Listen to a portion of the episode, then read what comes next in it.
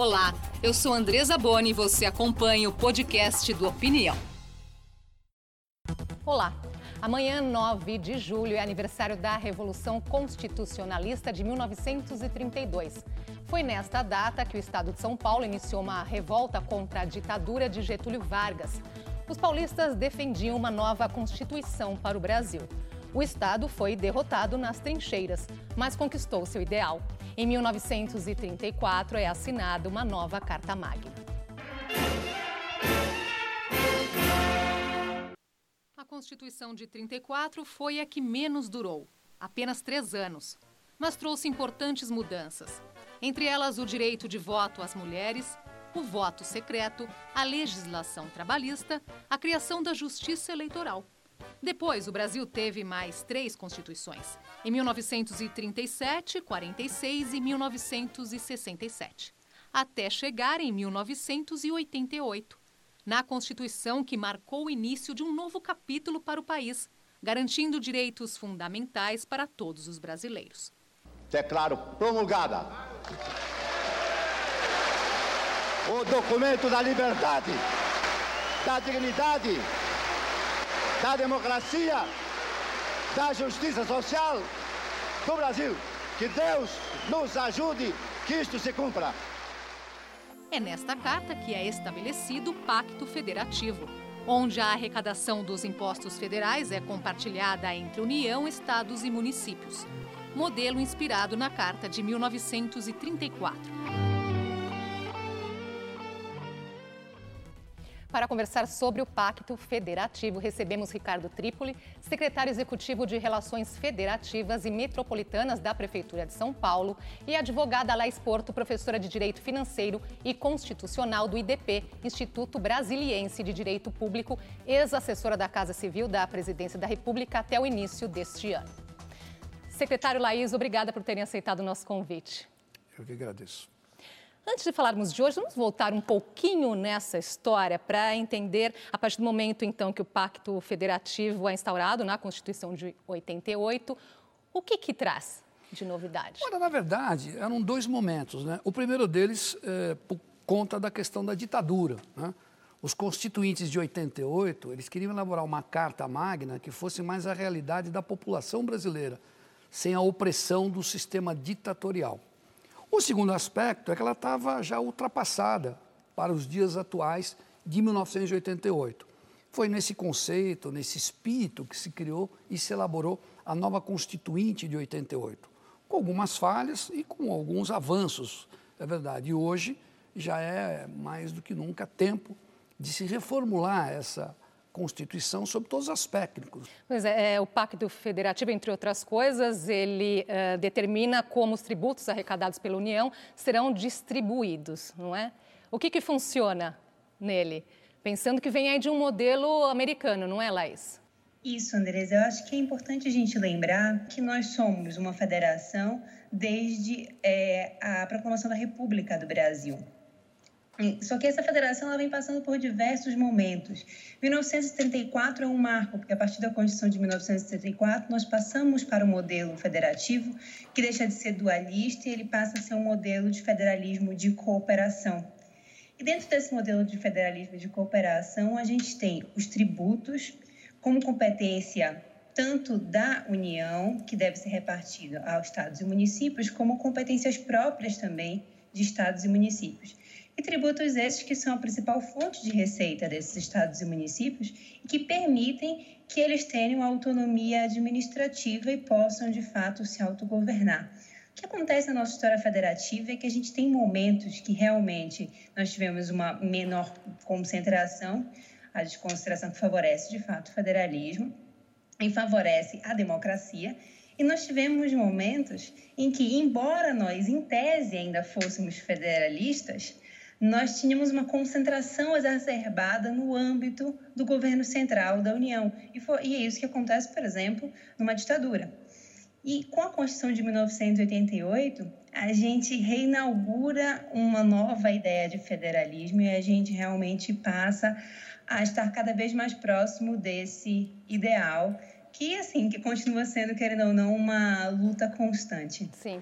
E nessa luta constante, não é, secretário? O que, que funciona e o que não funciona? A questão da segurança jurídica eu acho muito importante, tanto que é, nós sabemos que a Constituição hoje é a lei magna que nós temos no país que direciona todas as demais. Então, eu acho isso extremamente importante. Sob o aspecto da compensação, vamos dizer assim, há um desequilíbrio em termos na arrecadação e na, no partilhamento dos, do resultado dos recursos, como também da representação. Você tem um estado como o estado de São Paulo, eu não estou fazendo bairrismo, mas nós temos mais de 12 milhões de habitantes, com uma representação de 70 deputados federais. Enquanto que o número mínimo, independente do volume de habitantes que tenha um estado, é de oito representantes. E digo isso da Câmara Federal. Em termos do Senado, é pior ainda, são três representantes por Estado. Então, um Estado que você tenha 12 milhões de habitantes, perdão, o Estado de São Paulo, a cidade de São Paulo tem 12 milhões, o Estado de São Paulo tem quase 25 milhões de habitantes. Você tem três senadores, tem um Estado que tem menos de um milhão de habitantes, tem também três senadores. Então, acho que há um desequilíbrio na representatividade. Ainda sobre essa questão, não é, desse desequilíbrio, Laís, por que, que chegamos nessa situação? Acho que a ideia é de tentar entender como nós poderíamos sair dessa situação. É, quando a gente fala em Senado, eu já entendo que é um papel super importante o do Senado e esse número igual realmente de representantes, na medida em que ele possibilita um maior equilíbrio e que todos os estados consigam ter uma voz igual ali naquele, naquele cenário. Então, é, a gente tem alguns mecanismos que a gente tenta, por meio de, de repartição de receitas, equalizar e gerar algum equilíbrio entre os entes federados. Agora mesmo, por conta do coronavírus, muitas dessas questões estão em discussão. Por quê? A receita que é arrecadada pelos estados e municípios, ela é essencialmente receita baseada no, na tributação sobre o consumo. Isso é, o consumo estrito senso e os serviços. Enquanto a União tem uma base tributária um pouco mais ampla. E, devido a isso, a União realiza diversos repasses para estados e municípios. E esses repasses têm uma perspectiva equalizatória. Quando eu falei ali atrás, quando a gente fala de federalismo dualista ou de cooperação, nessa ideia de cooperação, eu, a gente entende que os estados que arrecadam mais recebem menos repasses da União, os que arrecadam menos deveriam receber mais repasses da União em termos gerais. Então, nessa perspectiva, tenta haver esse equilíbrio. Por isso que São Paulo, muitas vezes, para pegar é, o exemplo do secretário, recebe menos. Vocês citaram aí como exemplo desse desequilíbrio o caso de, de São Paulo. É possível trazer um exemplo aí para a gente Dá, entender? dá sim. Eu queria... Há uma questão aí que eu diria que é mais é, de essência, de base, que é o seguinte, e eu vou me antecipar um pouco. O estado do Amazonas, por exemplo, a, a bancada paulista toda votou uh, pela isenção da Zona Franca de Manaus. Por quê? Porque é importante. O estado do Amazonas hoje está desenvolvido, é o que tem menos depredação ambiental, por incrível que pareça, porque ele tem exatamente essa isenção. São Paulo reconhece e entende isso. Por outro lado, veja bem, em 2017, São Paulo arrecadou mais de 550 bilhões de reais de impostos federais. Volta para São Paulo 6,7%, de um estado que colabora com 40% uh, da arrecadação federal e tem 32% do produto interno bruto do Brasil. E outra coisa, São Paulo só não, não, não ela, ela, não é um, ele não é um estado só de paulista, de paulistanos. É um estado que comporta pessoas de todos. Nós temos 20% da população brasileira dentro do estado de São Paulo. Em tese, deveria retornar para São Paulo 20% desse recurso que sai daqui. E essa é a intenção justamente de reajustar, não é? No fim do ano, o ministro da, da Economia, Paulo Guedes, enviou ao Congresso Nacional pacote de medidas conhecido como Plano Mais Brasil, e entre as medidas está justamente a PEC para alterar o Pacto Federativo. Laís, você acredita que com essas medidas, essas propostas aí, elas podem uh, reequilibrar as contas públicas? Essas medidas, elas são medidas muito mais voltadas ao orçamento e à conta individual de cada um, do que me parece que elas têm é uma função de equilíbrio do pacto federativo como um todo. Então, a visão delas, é, eu, eu até discordo um pouco do nome que, é. que a PEC, pela qual a PEC ficou, ficou conhecida, né? Porque ela tem sim, uma propensão de desindexação, mas ela não trabalha exatamente na equalização das diversidades regionais. Então, de fato, é, eu reconheço que a fala do secretário ela é completamente verdadeira. São Paulo contribui mais e recebe menos.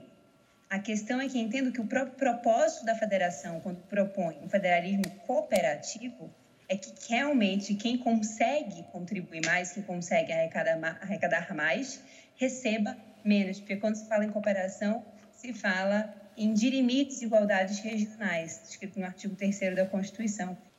Olha, a, a, emenda constitucional, o projeto de emenda constitucional, o 188, foi subscrito pelo líder do governo e pelo líder do Congresso, uh, o Fernando Bezerra e o Luiz Eduardo. Uh, esse projeto, subscrito por mais de 40 senadores, ele tem coisas boas e coisas ruins, a meu ver. Né? Coisas boas, eu acho que é a questão de você ter 5.500 municípios no Brasil, sendo que 1.200 desses municípios, dessas cidades, têm menos de 5 mil habitantes e normalmente não tem arrecadação para suplantar a diferença, a dificuldade que tem no município. Ou seja, não há necessidade de você ter. Municípios foram criados politicamente só para ser base de apoio de alguma pessoa. Então, eu acho que tinha que rever esse conceito de expansão dos municípios. Em vez de estarmos aí privilegiando e acrescentando mais novos municípios, não.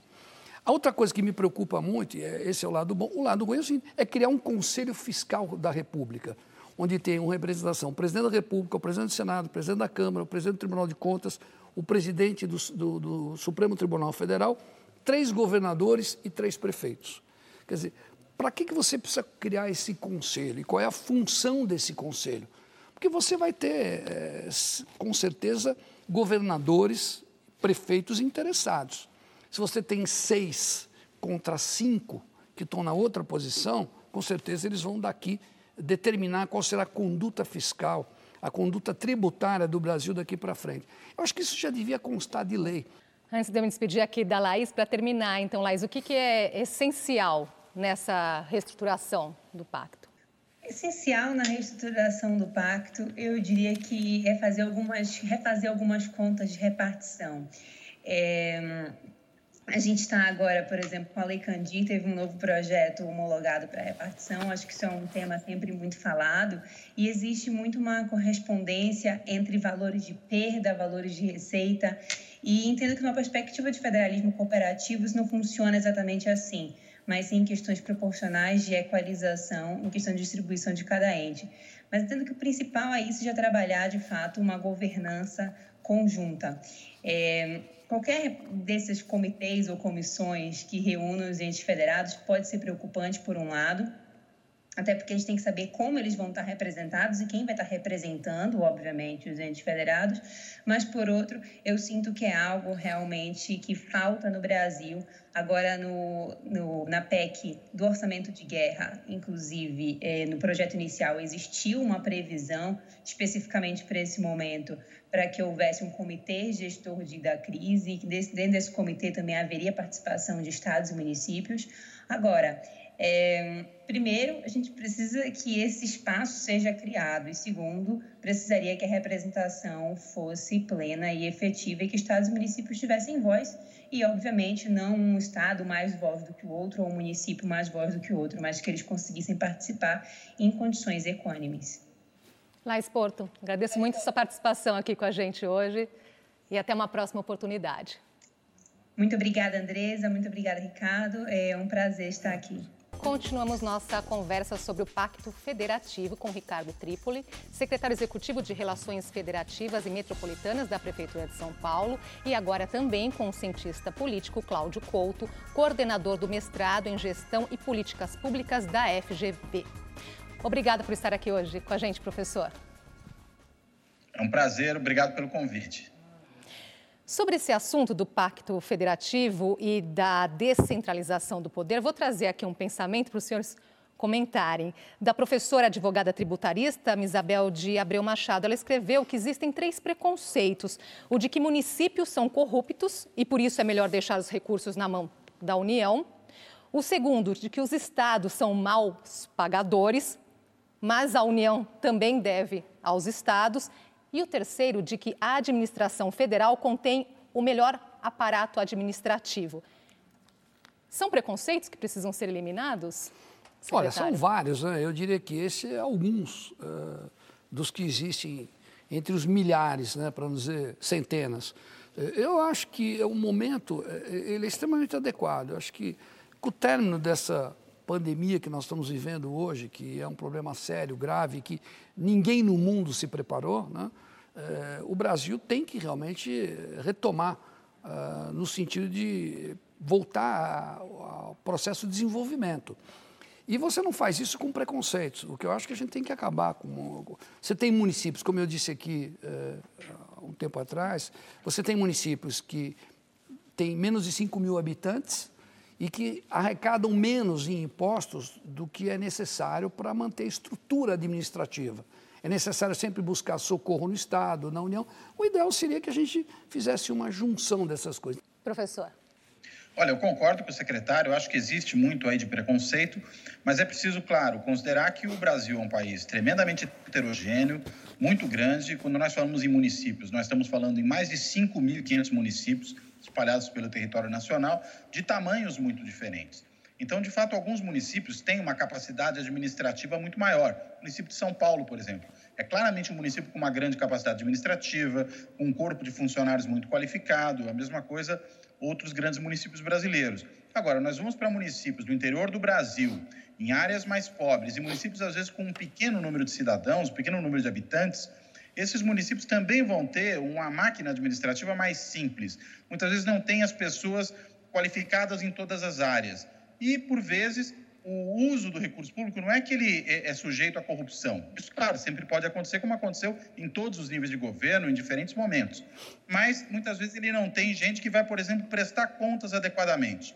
A situação que nós assistimos aí nessa queda de braço entre governo federal e estaduais durante a pandemia, isso torna mais urgente ainda essa revisão Sem do pacto, Sem sombra de dúvidas, secretário? eu acho que o pacto federativo é fundamental. Ele é fundamental porque ele pega a área tributária, a área administrativa, a área política e como mencionou o, o nosso colega o Cláudio Couto, é, e ele tem toda a razão, os municípios, às vezes, não é que eles gastam mal, às vezes eles nem gastam, porque não sabem gastar, não tem estrutura administrativa para gastar, não tem como.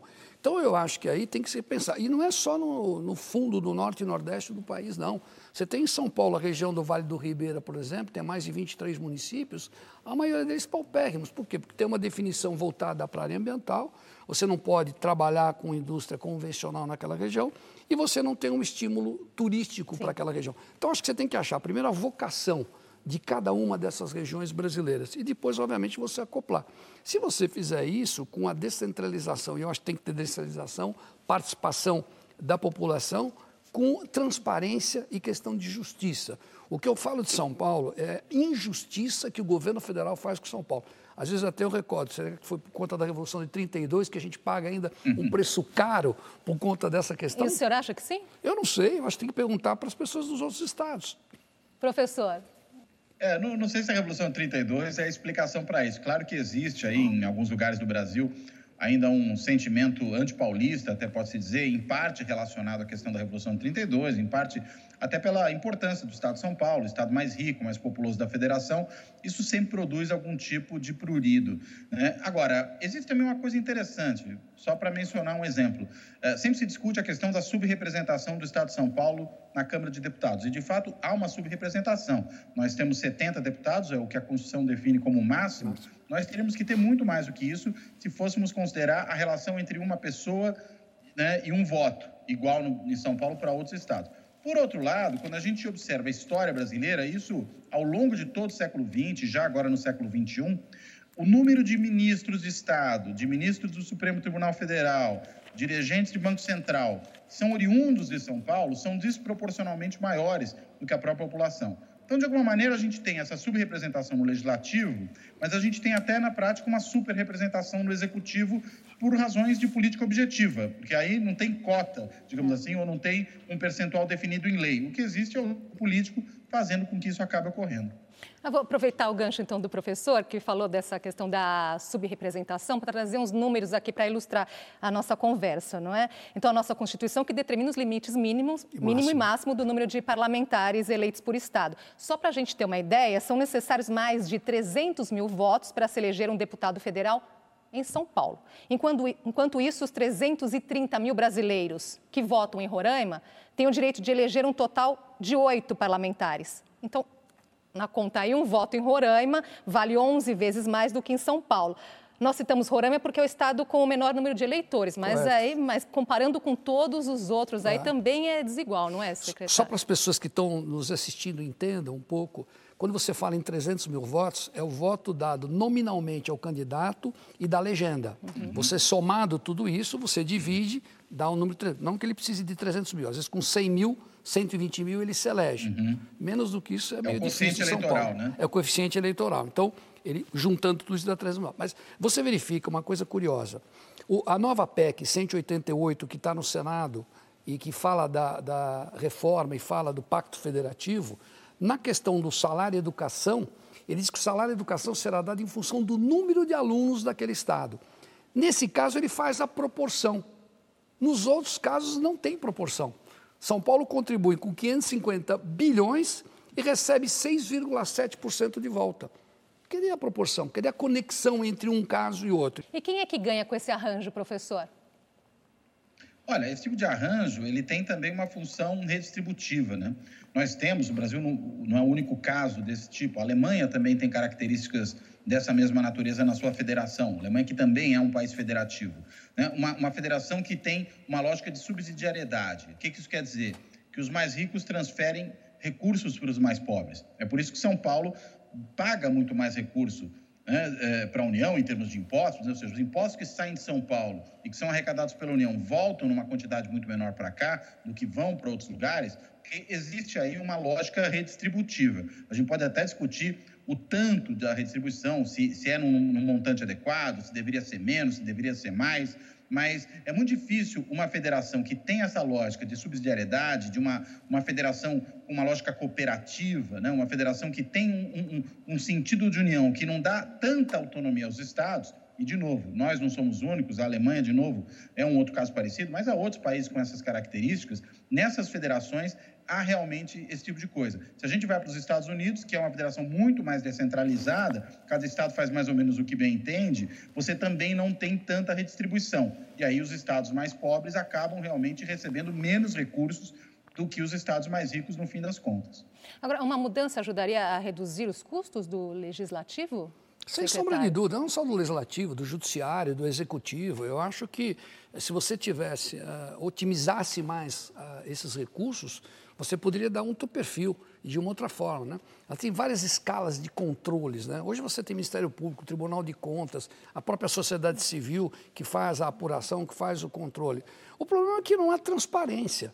Então, se São Paulo arrecada dos 93%, dos 100% que arrecada, 93% manda para Brasília, como é que esse dinheiro é redistribuído? Eu acho que, no mínimo, São Paulo merecia um retorno zero. Olha, é o seguinte, nós estamos recolhendo 96%, 93% de tudo que vocês arrecadam de impostos federais, mas, olha, isso aqui está indo para a saúde de tal estado, isso aqui está indo para a educação de tal estado, isso está indo para o programa de tal estado, e não para dizer, olha, isso aqui está indo para o programa de fura-poço que não existe está indo para um programa inócuo. Uhum. Enfim, coisas desse tipo. Mas, professor, quem trata dos interesses dos estados é o Senado. Essa representação acontece de fato?